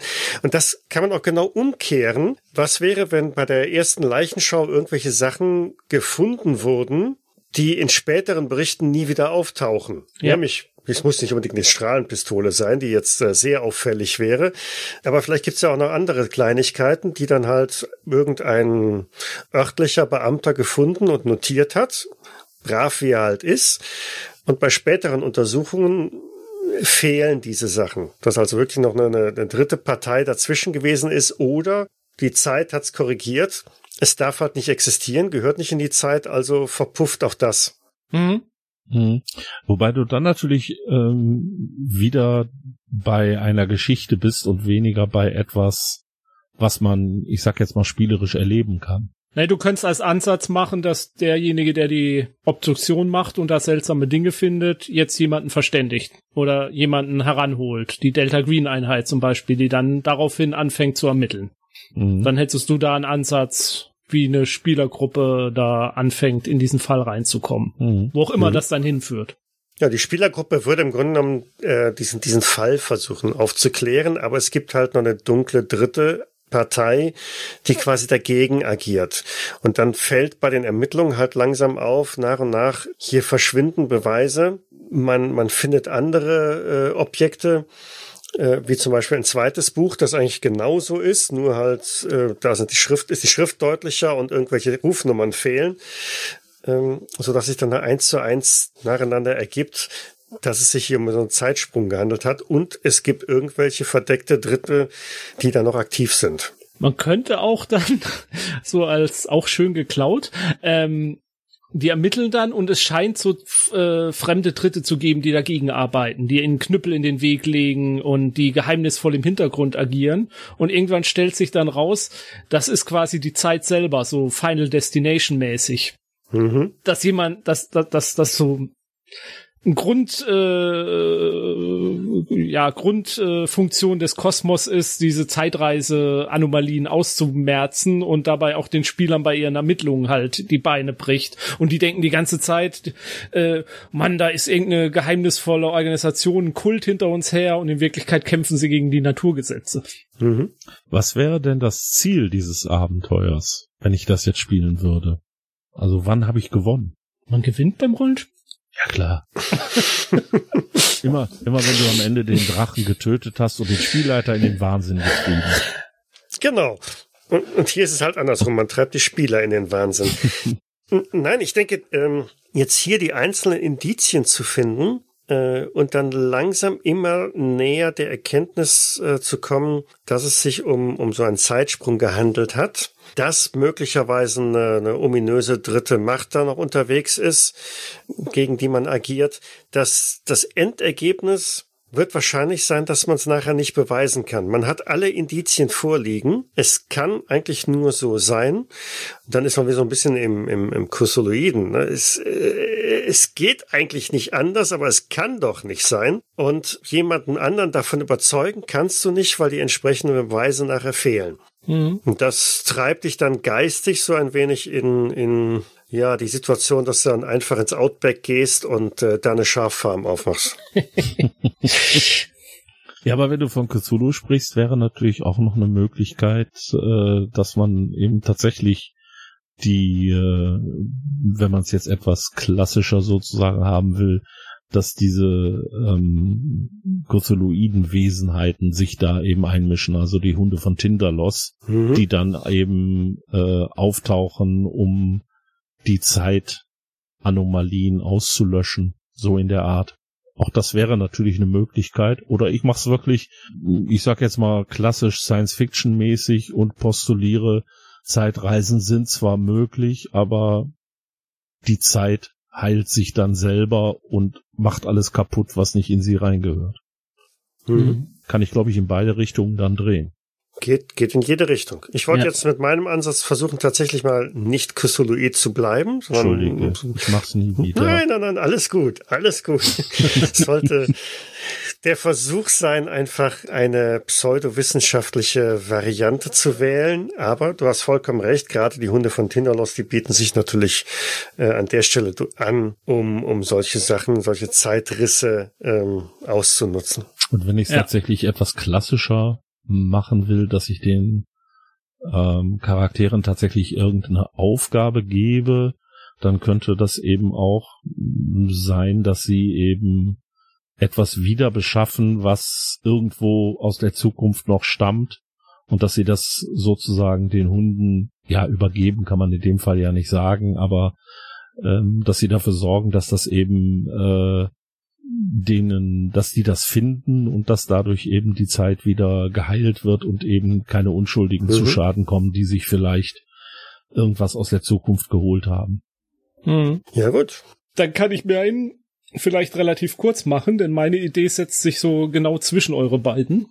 Ähm, ich hab, würde auch bei den Büchern ansetzen. Die finde ich nämlich absolut faszinierend. Diese Unterschiede in den Ausgaben oder Ausgaben, die es so eigentlich nicht geben dürfte vielleicht. Und ich würde da auch was Science-Fictiges als Idee reinbringen, aber nicht die Zeitreise, sondern Paralleluniversen. Ähm, die Bücher, Ausgaben gibt sind deswegen so nicht feststellbar, weil die aus dem parallelen Universum stammen. Aus dem parallelen Universum, als es halt noch eine weitere Auflage gab von diesem Verlag. Und parallelen Universum, als dieses Buch halt nicht in quadratischer Form erschienen ist, sondern in normaler rechteckiger Form. Das war so der Ansatzpunkt, den ich hatte oder wo mich die, diese ganze Abenteuer inspiriert hat. Abenteuer, das ich vielleicht draus stricken würde, könnte ich mir gut vorstellen, dass ich so komplett weggehe vom Summoned Man, sondern nur diese Idee, dass Dinge auftauchen, Bücher auftauchen, die es so nicht geben dürfte oder so nicht gibt eigentlich erwiesenermaßen und die dann der Hinweis für die Spieler sind oder ein Ausgangspunkt bei den Ermittlungen, wo sie dann feststellen, hm, das scheint aus irgendeiner Realität zu stammen, aus einer anderen Realität zu stammen. Und das dann der Anreiz ist, weiter zu ermitteln und rauszukriegen, was da los ist. Ob es sich tatsächlich um Eindringlinge aus einer anderen Parallel Parallelrealität handelt, die in unsere eindringen wollen, weil es bei ihrer so doof ist, weil die alle da Covid haben und äh, bei uns gibt's keine solche. Oder ob das Flüchtlinge sind oder ob das ähm, Überbleibsel eines Experiments sind, was passiert ist. Wenn ich jetzt direkt auf den Summerton Man Geschichte gehen würde, tatsächlich ein Detail könnte ich mir durchaus vorstellen, äh, als äh, hier Justine diese Büste sieht, sieht sie das Gesicht eines Mannes, von dem sie weiß, dass er im Zweiten Weltkrieg gestorben ist, bei einer Geheimmission. Und jetzt plötzlich sieht sie diese Büste und angeblich ist dessen Leiche hier jetzt am, am Strand aufgetaucht. Natürlich fällt sie fast in Ohnmacht, weil sie was sieht, was nicht passiert sein kann. Und das ist dann der Ausgangspunkt dafür, dass man ermittelt, wie kann jetzt diese Person plötzlich wieder da sein? Also dann wäre die Spieler quasi in der Rolle von Justine und noch anderen Leuten, die dazugehören, vielleicht auch Boxel oder so, mit dem sie einen Kontakt aufnimmt. Hier, hier ist, äh, hier ist jemand aufgetaucht, der sieht aus wie die Leiche von von Fred Dunstan, aber der ist doch bei diesem Geheimeinsatz, als wir das, als wir hier die Atomwaffenforschung der Nazis in die Luft gejagt haben, ist er gestorben und jetzt ist er plötzlich wieder da. Was was geht da vor? Und wir kommen raus, das ist Fred Dunstan aus Paralleluniversum XY. Und der ist irgendwie hierher gekommen. Bei dieser Explosion sind mehrere Realitäten irgendwie beeinflusst worden. Und keine Ahnung, aus welcher Realität er kommt. Aus einer, in der die Nazis gewonnen haben. Und aus der kommen dann auch die, die Parallelwelt-Nazis mit ihrer Supertechnologie, wenn wir wenn wir unbedingt Nazis reinbauen wollen, wir können auch was anderes nehmen. Also das war so meine Idee, die man da, hat mich inspiriert dafür. Mhm. In dem Zusammenhang könnte man eventuell ja auch wieder die äh, Atomwaffentests wieder heranziehen, dass vielleicht äh, dadurch durch eine besondere Bombe, die man dann ähm, ausprobiert, dass dadurch eben tatsächlich, ja, ich sage jetzt einfach mal, der die Grenze zwischen den Universen quasi auseinanderreißt und äh, mhm. es passieren jetzt Dinge. Und jetzt muss man vielleicht auch noch das Militär überzeugen, Herr General, es gibt Paralleluniversen und da kommen ganz wilde Leute her. Ja, ja, ist klar, natürlich. Firlefanz Meyers, haben Sie mal wieder gesoffen im Dienst? oder, oder man ist direkt so als Kommunist und russischer Spion und äh, gab's damals schon Waterboarding? Egal, dann erfinden wir's. ja, genau. Aber dieses also die Idee einfach, äh, die, den ersten Brotkrumen, um jemanden dahin zu weisen, dass das irgendwas mit parallelen Welten und Realitäten zu tun haben, eine Buchausgabe, die es so nicht geben kann. Das fände fänd ich als Ausgangspunkt, als erster Brotkrumen, der die Gruppe auf die, in die Richtung bringt, fände ich schön. Also, Gefällt mir irgendwie. Also im Endeffekt Mandela-Effekt, das Abenteuer. Genau. Also für diejenigen, die es nicht kennen, der Mandela-Effekt äh, ist diese Geschichte, dass sehr viele Leute davon überzeugt sind, dass sie Nelson Mandelas Todesnachricht irgendwann in den 80er Jahren gelesen haben und die jetzt also dann völlig konsterniert sind, als es hieß, der ist erst Wann ist der überhaupt gestorben? Das ist noch gar nicht so in lange no her, ne? In den 90er Jahren ist er gestorben, glaube ich. Nee, sogar noch später. Ich meine, der ist jetzt erst vor ein paar Jahren gestorben. Ja? Auf jeden Fall, ist, der ist deutlich später ist er halt äh, äh, gestorben und äh, war dann auch 2013. Mhm. Okay. Und siehst du, Siehst ja, Mandela-Effekt. Mandela ich erinnere mich genau, wie, wie er in den 90er Jahren gestorben ist. Damals im, im, Knast noch, ne? Weil das ist nämlich auch einer der entscheidenden Punkte dabei, äh, ja. dass sie, dass die Leute überzeugt sind, dass er nie aus dem Gefängnis freigekommen ist Und äh, ach, da gibt's ganz viele solche Geschichten, wo es halt heißt, äh, ich erinnere mich noch genau, das war so und so und es war aber nie so, sondern es war immer anders. Und äh, da könnte man natürlich solche Sachen könnte man tatsächlich als Grundlage eben benutzen, um das immer weiter zu spinnen. Ja, der Summerton Man ist halt nur der Anfang und äh, danach geht man eben immer weiter. Ja. Okay. Gut. Ich denke, dann haben wir ausreichend unsere Ideen reingebracht. Ja. Und äh, jetzt machen ja, wir selbst vielleicht noch vielleicht noch eins Ja? äh, so so so so ein, so ein Mini Mini Hook noch da drin, äh, wenn es auch nur ein ganz einfacher Mordfall ist. Da ist ein Serienmörder unterwegs, der halt irgendein Spleen hat mit diesem Buch. Und allein die Tatsache, dass dieses Taman Schut äh, so viel bedeutet wie es ist beendet, vorbei, ne, das kannst du ja auch aufs Leben beziehen, Ja. ähm, als, als der Rächer oder was weiß ich was. Er bringt irgendwelche Menschen um. Und das ist halt so sein, sein Markenzeichen oder was auch immer, diesen, dieses Schnipselchen, äh, Tamanschut oder gar das Buch oder wie auch immer einfach mit dann da zu hinterlassen oder den Rest vom Buch dann achtlos in irgendein Auto reinzuwerfen oder die nächste Mülltonne, nachdem er halt diesen, diesen letzten Spruch da rausgenommen hat. Das wäre so ein kleiner Haken für einen Serienmord, äh, Kriminalfall, ganz klassisch, ohne irgendwas Übersinnliches, was man, man auch was draus basteln könnte. Genauso, auf jeden Fall. genauso eine Sache, die, wenn wir jetzt noch so ganz kleine Sachen hinten dranhängen, es wäre ja auch einfach möglich, dass es sich tatsächlich einfach um eine Agentengeschichte handelt und die, dass die Leute, die jetzt eben sterben, dass die tatsächlich vielleicht mit der Erschaffung äh, des Staates Israel zu tun hatten.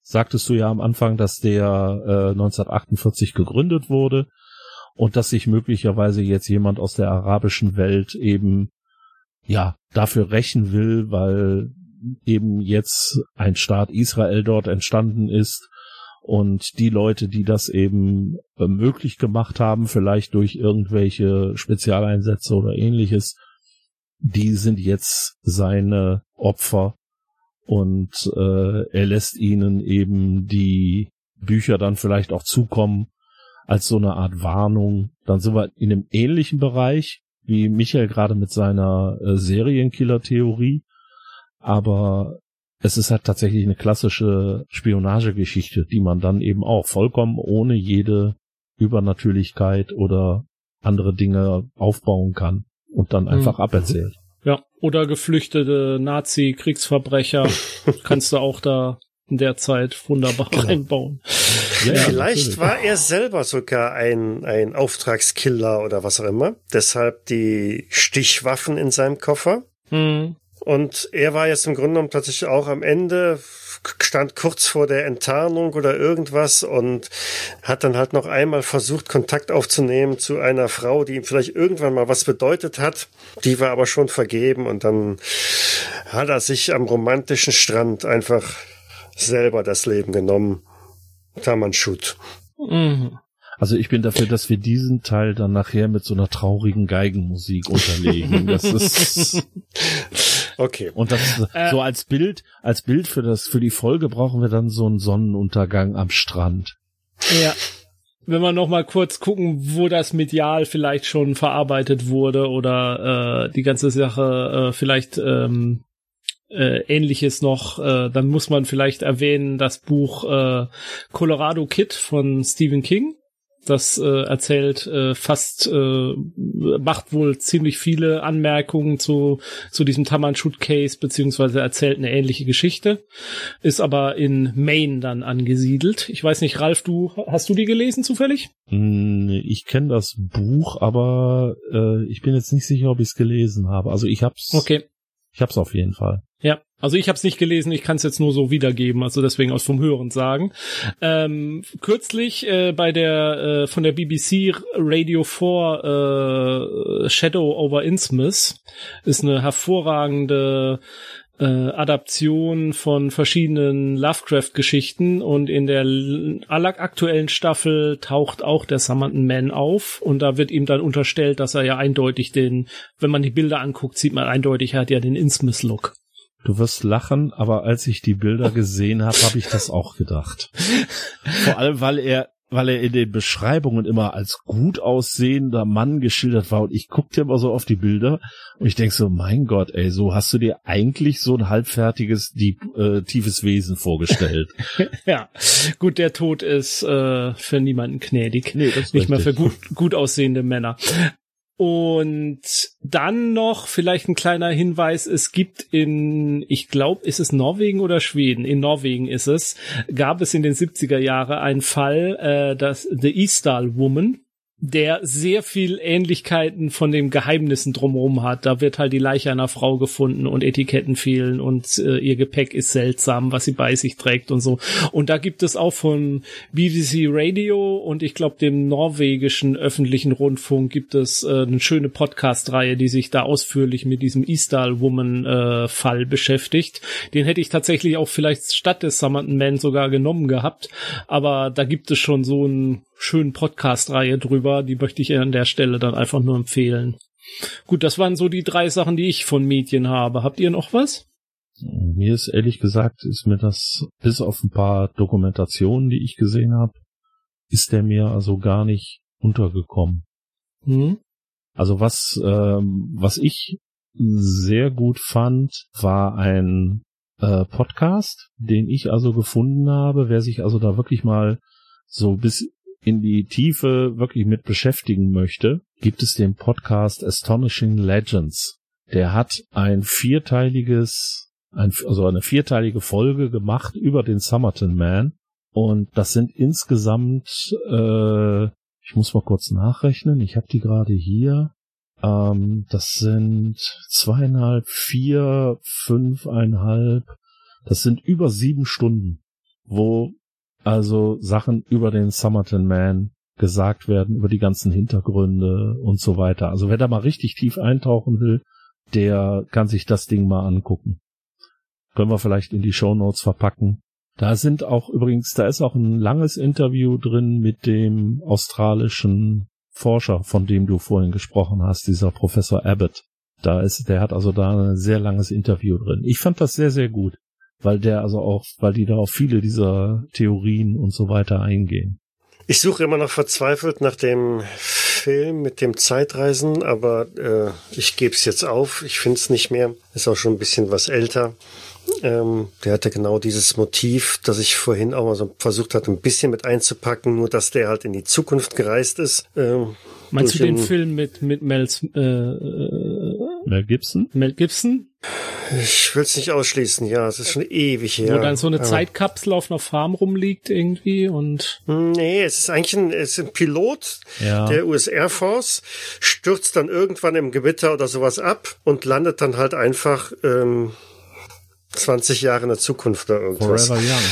Forever Young, genau, das ja, dachte ich danke, auch. danke, danke, ja, ja, genau. Aber der ist mit Mel Gibson, genau. Mhm. Genau, mit Mel Gibson und Jamie Lee Curtis wo er irgendwie, ich weiß nicht mehr, wie viele Jahre in die Zukunft reist und äh, genau, nein, er reist nicht in die Zukunft. Muss ich gerade nochmal nachgucken. Lang liebe Wikipedia. Ich finde nur bemerkenswert, dass J.J. Abrahams das Drehbuch damals geschrieben hat.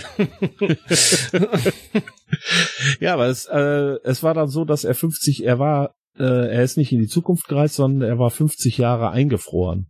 Das ist ja auch wie okay. Reisen. Ja, das ist fast das Gleiche, ja, wie, das Gleiche. wie abgestürzt. Ja, also, kann man schon mal. Captain America hat ja dasselbe gemacht, aber der sah danach besser aus. Ja.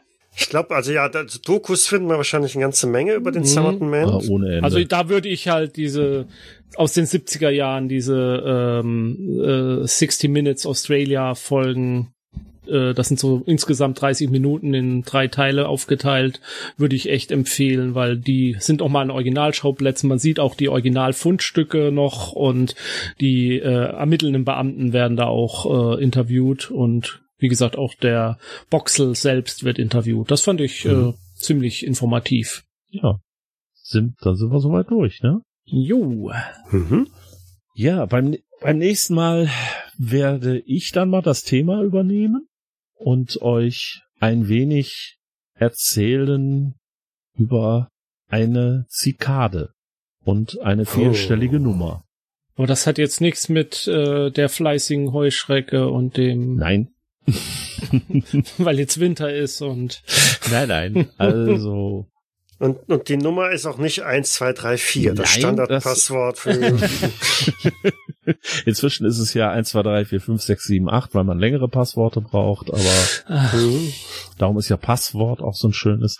Nein, aber wir begeben uns tatsächlich in die Welt äh, der Computer und schauen uns ein, ja, Internetmysterium an, das bis heute nur, ja, teilweise aufgeklärt ist.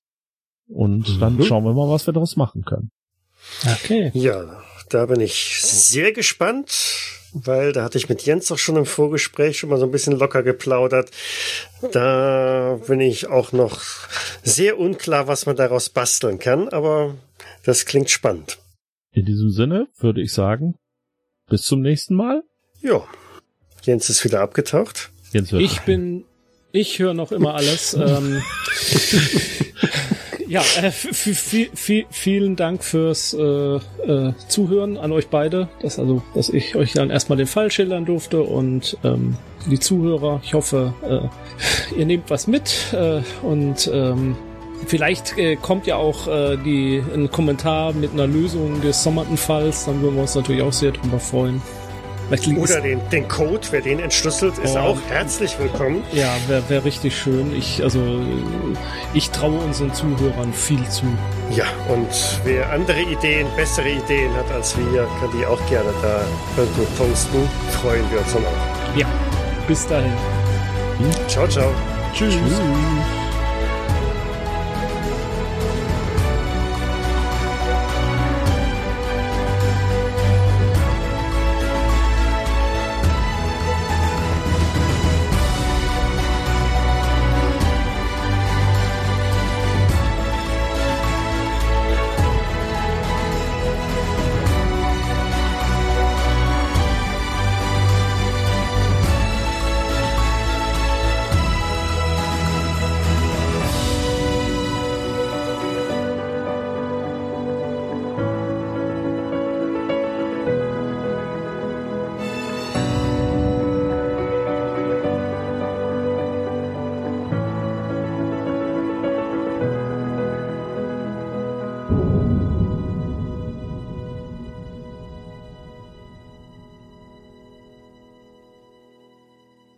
Dies war eine Jägersnet-Produktion aus dem Jahre 2021.